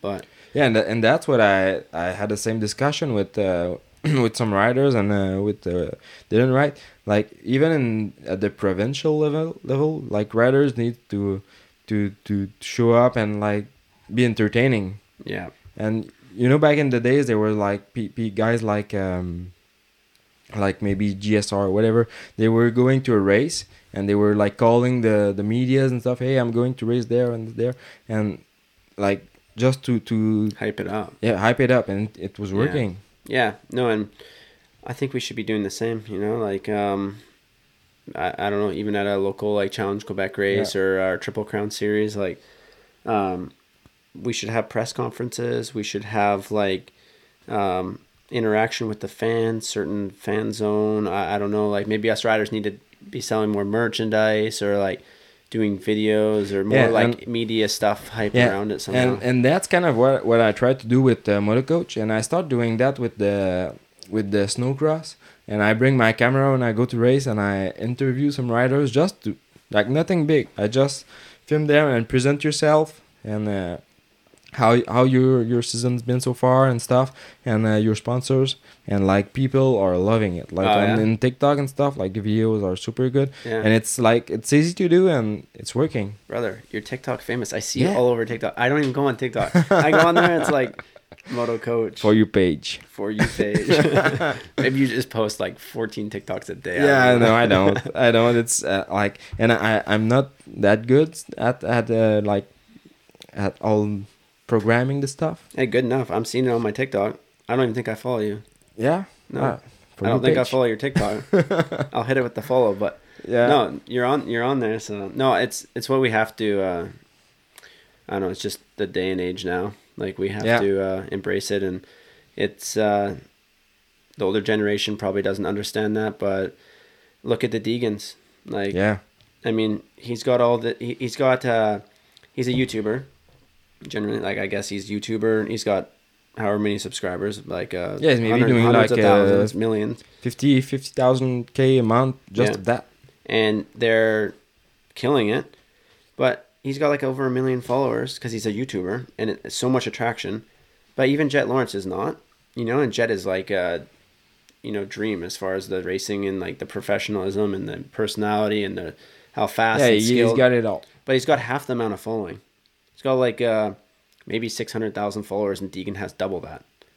But like uh, it's uh, it's just where it's going these days. yeah and uh, so maybe you, you should hire like a guy just to film you and do your, I mean, yeah, routine I, I probably should. Yeah, I've like, I'll buy a camera and just do some vlogging, or I don't know. Like, I, I'm the type of guy I just like to work behind the scenes, yeah show up, race, and make my money and go but, home. but I you know what you would you would like hire a guy like pay him almost i think just to film you and I'll edit your you. stuff yeah you. well i'm not good enough to at, at this stuff yet but like some people would would like they like to do it Yeah. and uh like you just need a somebody to do it and do like cool edits and stuff and you would gain like massive amounts of followers just because people like to say the shit Yeah, but uh, it's you just gotta do it and put it to work because when you it, it may seems easy when you see the video on TikTok and you you're swiping, but it's it's it's a lot of work, you know. Yeah, no, for sure. But I think a lot of people don't have the attention span even to watch like uh, two 35 minute motos on uh, on the app or on Yeah. YouTube or whatever. But people will go and like watch a eight minute YouTube uh, vlog recap video. Yeah, or just like a warm up and like Yeah. when you do your how you do your stretching. Yeah, like people are dig this stuff, you know. Yeah. But that that's the kind of thing we need to see more in the sport, and that would bring new people, and uh, like that's the reason why we started a podcast here in Quebec, just to to be like, cause we want to get known, like just for the sport to get known, you know. Yeah. And even the snowcross, there's nobody speaking about snowcross in in uh, in Quebec, in Canada, even yeah. yeah, You know, there's the the national series, but uh, snowcross in Quebec, there was nobody, so Yeah. we tried to do it. no, I think it's a good thing you got going on here, and someone's got to take the the bull by the horns and Yeah, do it. yeah, for sure. Yeah. And um, about like the sports and the future and all the stuff. What what what's your your take on the how the the it is in Canada right now, and about like the, the new stuff coming in, like electric stuff and and shit, you know? Yeah, I think it's good. Um, obviously, I think the the Triple Crown series and stuff they have a good thing going with their social media and stuff. And I think where we're at now, we just need a bit of a deeper field. Um, me and Dylan and uh, a couple of guys in the 250 class, like we have some really good speed, and we show that when we go down to the U.S. Um, but we just need some big names, you know, like uh, I don't know Zach Osborne or some guys like Yeah, this. some U.S. guys just Yeah. to bring the attention here. Like there, Michael Alessi was doing that, Mhm. and I I heard him. I think it was in a podcast, and he was saying that he he, he would like to to go ra- race here, and uh, when he did, but like the teams would not hire an American guy; they wanted a Canadian guy. Yeah, they want to keep it Canadian for sure, but um, no, I think uh, to have a couple Americans in the series is not a bad thing, and um, Well, I I don't think it matters, you know.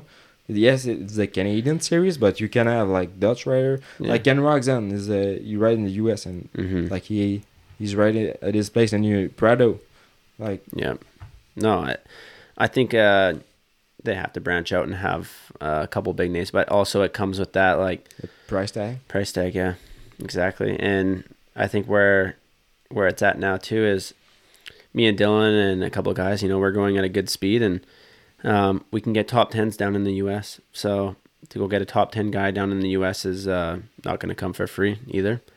Um, and if you want to even go faster than that and get a Justin Barcia or Cianciarulo or some of these guys like You don't have the money to. no, it's 500k plus for sure. So it's kind of a fine line, but and everybody wants to win too. So, um, yeah, I think some guys like Zach Osborne or um, just some good satellite privateer guys in the U.S. could make our series really interesting. Vince and, Friese. and no, he's came here. I mean, Yeah. yeah. Did you ever watch that Overton? no.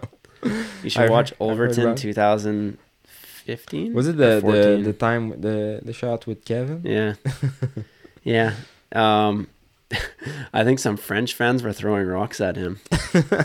he was coming over the top jump. There's like a hip, and he just getting boulders thrown at him. But yeah, uh, he also uh, KB's brother, uh, Carol Benoit, I think, Yeah, completely was getting lapped and just wide open, cleaned them out. I think Carol was rad. yeah, I think uh, KB's brother was not allowed to race again or something. Like uh, he didn't care. He works Yeah. at a car dealership, and I don't think he was planning on racing this whole series. But Yeah, no, he did it for the for the big brother, for the little brother. Yeah. Um, no, I think I think that would help our series grow. Just getting like outside attention. Um, Because it was cool when there was a Britain. Uh, no, no Millsap. Millsap. Millsap yeah. was there at some point. Yeah, and then everyone tunes in. Everyone watches. Oh, that's the series Davi Millsaps is Yeah. racing, or Zach Osborne, or whoever. And, And- oh my God, they beat him that weekend. They must be fast. They must Yeah, be, like have their stuff together. Yeah, and it's it's often overlooked. Like I Mhm. think the Americans or- look at Canada like like not much, you know. Yeah, no, for sure. Um, yeah, so I think that would be good, and then, yeah, just um, not sure. Good social media. Social media stuff and uh, Mhm. and um, but I think like the the we we have a pretty good series going on with the national, but like like you said, we need we will need at least one more round in Quebec. Yeah. I think it, it would only make sense because there there's three in Ontario. Yeah, and I mean Ontario is kind of always where it's been at for Canadian Moto. It's Yeah. been uh, the heart of it, and most races have been there, but which is okay. Um, but I think we need one in BC too, which there's not one this year, and then um, Quebec has so many good tracks to offer too. Why not have? I I think honestly to make our series grow, we definitely need a ten round series of Yeah. straight straight outdoor motocross. Make it legit, good names, bigger budget for it, and yeah, maybe a couple more races in Quebec. Saint Julie's good, Issoudun's good, Yeah. is like obviously a good one. Yeah, Um, of course. We have probably four or five tracks that are like uh, very good. So, um, can What- definitely like add two or three in Quebec to make it a ten round series. And uh, what's your favorite favorite track here in Quebec? In Quebec, Yeah, Saint Julie. yeah. you consider the, Yeah. the real one. No, Saint Julie is great on a good day. It Yeah, can be yeah. really bad on a bad day. yeah, and, and I feel you. yeah, like- um, like any track though. Yeah. Um, Issoudun's really cool. I really gel with that place, and it's like where I go practice a lot of the time. And unfortunately, it's like almost a two-hour drive for me, but uh, it's always worth it every time. I I don't know if I've showed up and been very disappointed a lot. Yeah, the dirt the dirt can be good there. hmm Yeah, they've been doing a lot of work there. Um, and honestly, a lot of the tracks have been Train- making. Train Yeah, is is, is a Tring lot is, of fun. yeah, too. Tring's good. It, it's even further, I think. Though. yeah, it's like been- three hours. Yeah, it's it's far, and then But I, I like you say you've never been disappointed. No. Like I, I never went to Tring and like like it's it always worth the ride. Yeah, no, exactly. Um, yeah, I don't know. Tring is really good. Um, I've only been there a couple times, I'd say, but the one Hey, thing, did you try did you try um Max bike? yeah, yeah, it was awesome. Yeah, you went Max yeah, bike. yeah, it and was it's super it's good. often overlooked because it's like a, a small track Yeah. and like no sprinklers and stuff. But uh, when on a rain day, it's like crazy. Yeah, yeah, yeah, bro. I had such a weird feeling when I went there. Yeah. I pulled in and it's like a full rave, like rave music, like people are dancing. I'm like, oh my god, like this is not no track I've ever seen like this. But the track was good. Um, yeah, it was a bunch of like super sketchy uh, beginners that have probably never rode a track before, but it was it was cool. It's like kind of a short lap time, but it Yeah, didn't really it's- it's like it. all natural and Mhm. It's like gopher. like in the forest. It's like you're Yeah. like riding on the mountain, but Yeah. it's like deep sand. Yeah, know? deep sand, like huge hills, big jumps, like.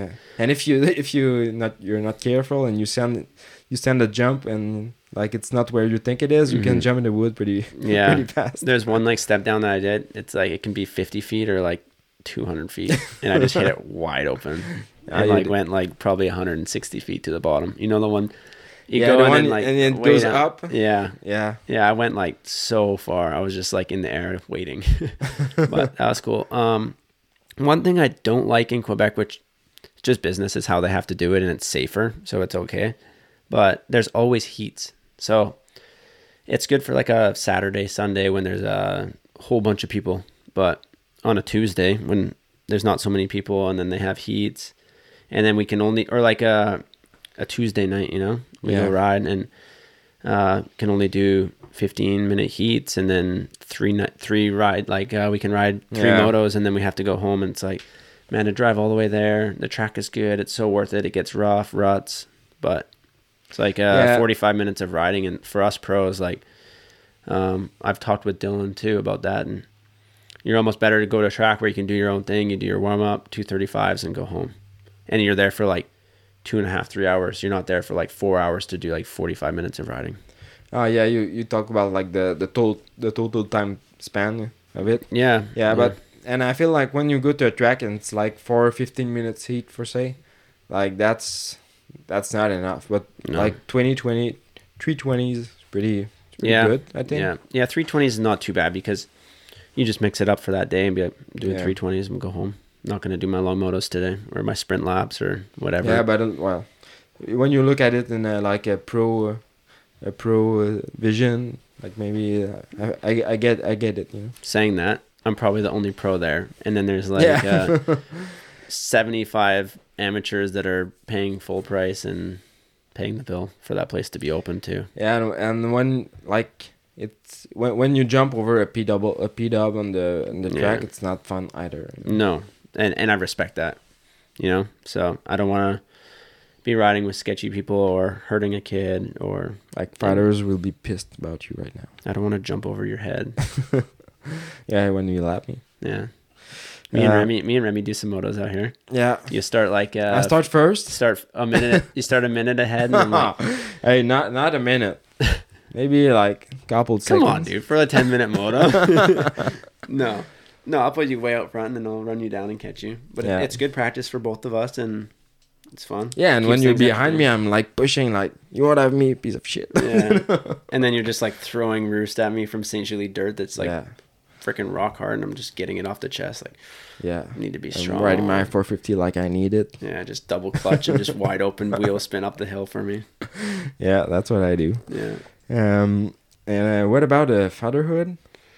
My father had. Yeah, you well, um, with Jays and stuff. Oh, okay, yeah, yeah. No, it's really cool. Um, yeah. So, Meg, my fiance, she uh, she has a little guy. He's five, and uh, I brought him in like my own. Yeah, he's cool. Yeah, yeah, Um, I, yeah, I, I saw you a couple of times with him. yeah, yeah. He's uh, he's he's really cool. He's a little shredder, and we're we got him in like any sport we can, and he's skateboarding to snowboard, or, uh, to skiing, to moto, to riding his Stacyc, and just being a kid. This kid is is pretty spoiled. Yeah, he's very spoiled, and I don't think he obviously realized what he has. yeah, he don't. But no, but at the same, we keep him grounded in a way of like, uh, you know, always say thank you and please, and uh, when he's a little older, I'm gonna make him cut the grass, and uh, I'm sure his dad's gonna do the same. And um, no, he he's good, and yeah, I, we really enjoy having him around. At the beginning, it was uh, Yeah, it was like a big change for me. I guess. obviously, yeah. You're like motocross rider, so you're kind of selfish. You you try For to do your thing, and like you're an athlete, you, you try to develop. Yeah, But now you got like a kind of a liability you need to yeah. work with, and he doesn't care at all if you're a rider or not. Yeah, I like who could- you are. I could be like a guy making uh, eight dollars an hour or whatever top pro rider. You know, he doesn't care, doesn't know, thinks it's cool that I ride dirt bikes for a job. And he says, "What do you mean you have to go to work? Don't you just dirt bike for work?" I'm like, "Yeah, but I have to, you know, go do it." So um, no, it's it's really fun. And at the beginning, it was a big change, and then now, I mean, I'm just like, when do we get them? That sucks. We don't have more. Can we have Yeah. like you know? But it's it's a good deal we have going, and um, we have them like 50-50. So um, when we don't have them, we we take full advantage of doing uh, you know the road bikes and the you know certain things that does a little more difficult with him, and then when we have them, we just bring them and fits right on in. It's cool. And yeah. then in a day of a training or whatever, like uh, he doesn't care if we had bad lap times or made mistakes or whatever. Like they just, you know, kids are are there for the highs and They lows. live in the like in the in the moment. Yeah, and that that that's kind of um, that's not the, the the best maybe to have to have a kid like one week out of two or something like that but it like you can enjoy plenty when he's there and when he's there is not there you can like get the full potential of it you know? yeah, no, exactly. Yeah, and uh, yeah, he's got a pretty cool life. Like uh, I think his dad's going down to Florida, and we're bringing his dirt bike down Yeah. there, and yeah yeah he, he have a pretty cool future ahead and he, i think he traveled more than i had in my life yeah, and he's like yeah Like he went to Mexico this year and then come home, go to Florida, go like yeah, like I, I didn't even travel that much when I was yeah, a kid. and i think cool. he's he's mainly your french teacher Yeah, for sure. No, it's it's really good because when it was it was difficult, I'd say at the beginning because he didn't speak any English, none, and I didn't speak any French. So it's like I have to have a bond with this little kid, and I'm here to embrace it. But how is this gonna work? Like, and they're like a little sponge, so they learn very quick, and um, it's good. We've been like meeting in the middle as far like um, he teaches me French stuff, and I teach him how to speak English, and he's like the best teacher ever too. He like has patience that no one else will have. Yeah. yeah. He's like always telling me how to say a word or, yeah. But I, That's I've got to the point where I can't have a conversation in French with like uh, you or like an adult, but with him, like we talk back and forth. He'll talk to me in English. I talk to him in French. I know that's cool every term that he knows or wants, or like if he's hungry, thirsty, what he wants to eat. Um, teach him how to ride his dirt bike, like uh, all the little terms. yeah doucement. Yeah, that that's Calm a down, that, that's a really cool dynamic you have between you and and him. yeah. That you can like speak English and French, and he, he he's getting pretty good in English as well. Yeah, so yeah. that's a big asset.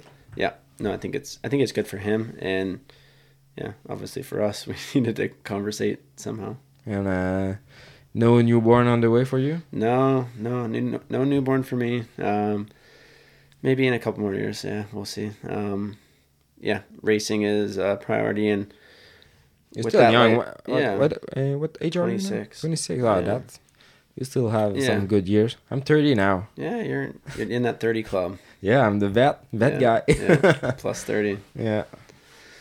Gotta get gray hairs. Yeah, yeah, I- got a ton of them. That's why I keep it short on the sides. Yeah, little salt and pepper is what we call it. Yeah, Yeah. Jess loves it. Yeah. Jessica, not you. oh, they're Jessica. yeah, Jessica loves it. Yeah, there you go.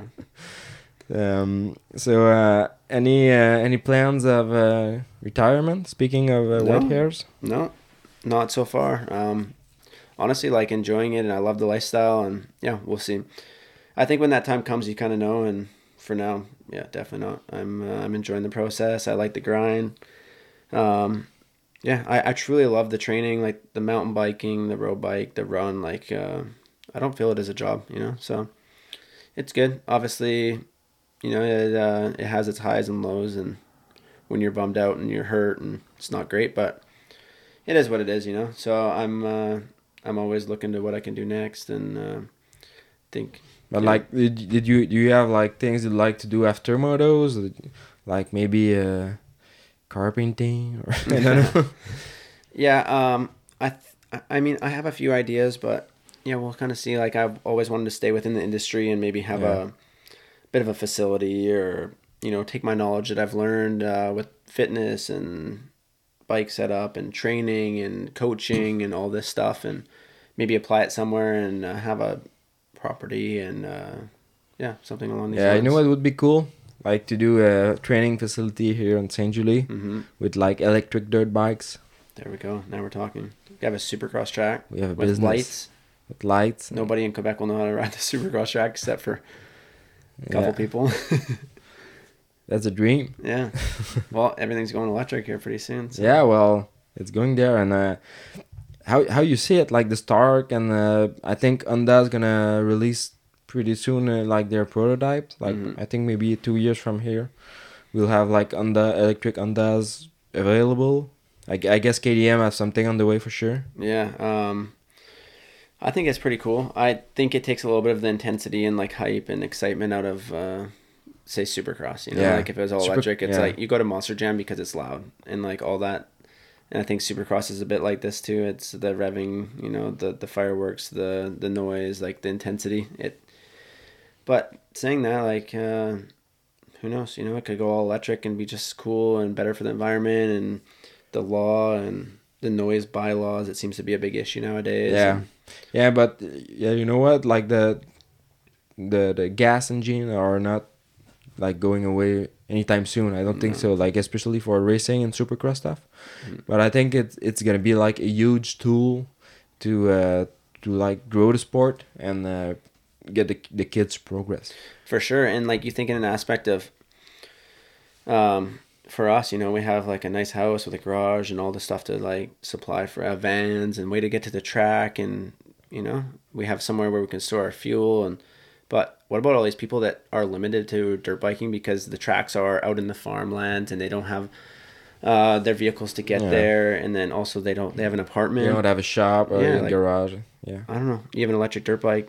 You freaking have no oil, no grease. Yeah, you can just throw No it throw it on the side in your Grand Caravan and it, Yeah. it's all done. You know. Or you could put it in your freaking apartment, lean it up against the couch. Yeah. I mean, maybe not quite, but you know what I mean. Like, uh, I don't know. I think like that way, it's gonna be way better for a lot of people, and who knows? I think like big uh, manufacturers like Honda now are on board with that, and maybe that'll jumpstart. I mean, KTM they seem to have like every other dirt bike you can imagine, and they got electric fifties and a new electric fifty that came out, and uh, I wouldn't doubt if they have something like that. Yeah, you know, in the future. uh, I guess they they have something cooking, so that that's Mhm. that's a sure thing as well like as Kawi and all those. because then the thing with Stark Starkvarg, like they they came they came in like kind of out of nowhere, and they had they they delivered kind of a good product. When you think about it, they they build a bike from the ground up, and like it's good. Yeah, and I think that says something too because it's one thing to build a dirt bike, I'd say, but to have one that like the chassis That's- works and yeah, the, yeah, the that- shock That's working the- actually working. Yeah, and uh, not just a piece of crap that's gonna break or like react really bad because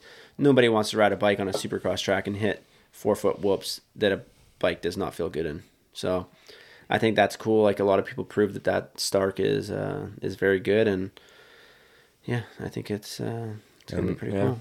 And you have a lot of fun on your electric bike as well. Yeah, electric bikes are cool, and Yeah, we go to ride in the at the, at the, the mountain in San Bruno. Yeah. Low key under the radar. Some Yeah. hikers are like, "What the hell?" like, try and catch us. Yeah, but like those bikes are are pretty tough, and you know, and they are decent and really fun to ride. Yeah, no, it's cool. I think, uh, yeah, it keeps things fun and entertaining, and Megan get- told Megan told me you were just doing wheelies in the backyard all day long. yeah, I'm just a kid at heart. yeah, building mountain bike trails in Mount St. Bruno and uh, riding electric dirt bikes Yeah. in there. Yeah, cool. Still, uh, kind of a, like you said, like a kid, Yeah. kid's heart, we all are. We just get older. Yeah. we don't change. bigger toys, and Yeah, more expensive toys and yeah, vans and all that stuff. yeah. You still have your Sprinter? I sold Yeah. mine. Yeah, I seen it for sale. Yeah, I Yeah. sold it. Really Yeah, nice. Big- No more van life. no more van life. Can't can't have free candy Yeah. in that van anymore. But we did we did a big trip. We went to um, we went to California. I went to see Sexton on the Acadian track. Yeah, and uh like uh, that's what I wanted to do with it and uh I did it so sold it yeah, that's perfect. get the money back Yeah, get the money out of there and run. yeah Yeah, no, I still got the van. Uh, I pulled a travel trailer with that. Yeah. Van's kind of my garage and it's a good little setup. Yeah, I uh, I like it so far. And that thing is horrible in the winter though. It's not a winter vehicle. So I have my truck out here now in Quebec, Yeah. but try to drive that for the first winter. I almost crashed like ten times. There with the van Yeah, it's so bad. yeah, it's, yeah. it sucks on the icy Yeah. road I never tried it Yeah, it's horrible. I have like good tires, brand new tires, and I get stuck at a stoplight, flat ground. I'm just sitting there. I'm like, sorry guys. like, it's pretty heavy yeah, huh? that's kind of because it's pretty heavy you know Yeah, I, I would think it would track more than yeah. No, it's horrible. Yeah, Yeah. But. and um yeah so i think that that's pretty much uh, pretty much it and uh, i think we'll have a lot of fun uh, this this coming uh, summer with uh, with uh, to practice here with you and um I, i'm pretty uh, pretty uh, lucky to have you guys to yeah. to ride with you know No, it's gonna be awesome, and yeah, obviously a huge shout out to you too, supplying us a amazing facility. You got two tracks here, and yeah, it's always like uh, you're always there to rely on. So it's super Yeah, cool yeah. to have someone to mow Uh, down with, and I like. I love to ride as well uh, as much as you do, guys. Maybe I don't go as fast, but uh, I try to, you know. yeah, you're there do to my best. you're there to roost us and give us a hard time. Yeah, so um, uh, I'm pretty uh, pretty happy with uh, what we just uh, just did. So thanks to uh, Jess for being there, and thanks to uh, the Spec Motorsport, Motocoach.ca, and uh, Technicam Cobra Quebec, and uh, La for keeping me uh, busy. So Keeping Thanks. the buzz on. keeping the buzz on, Yeah. keeping my my English tight. so uh, thanks, huge thanks, Jess, for coming in, and uh, see you soon. Sweet. Thanks for having me on. Bye.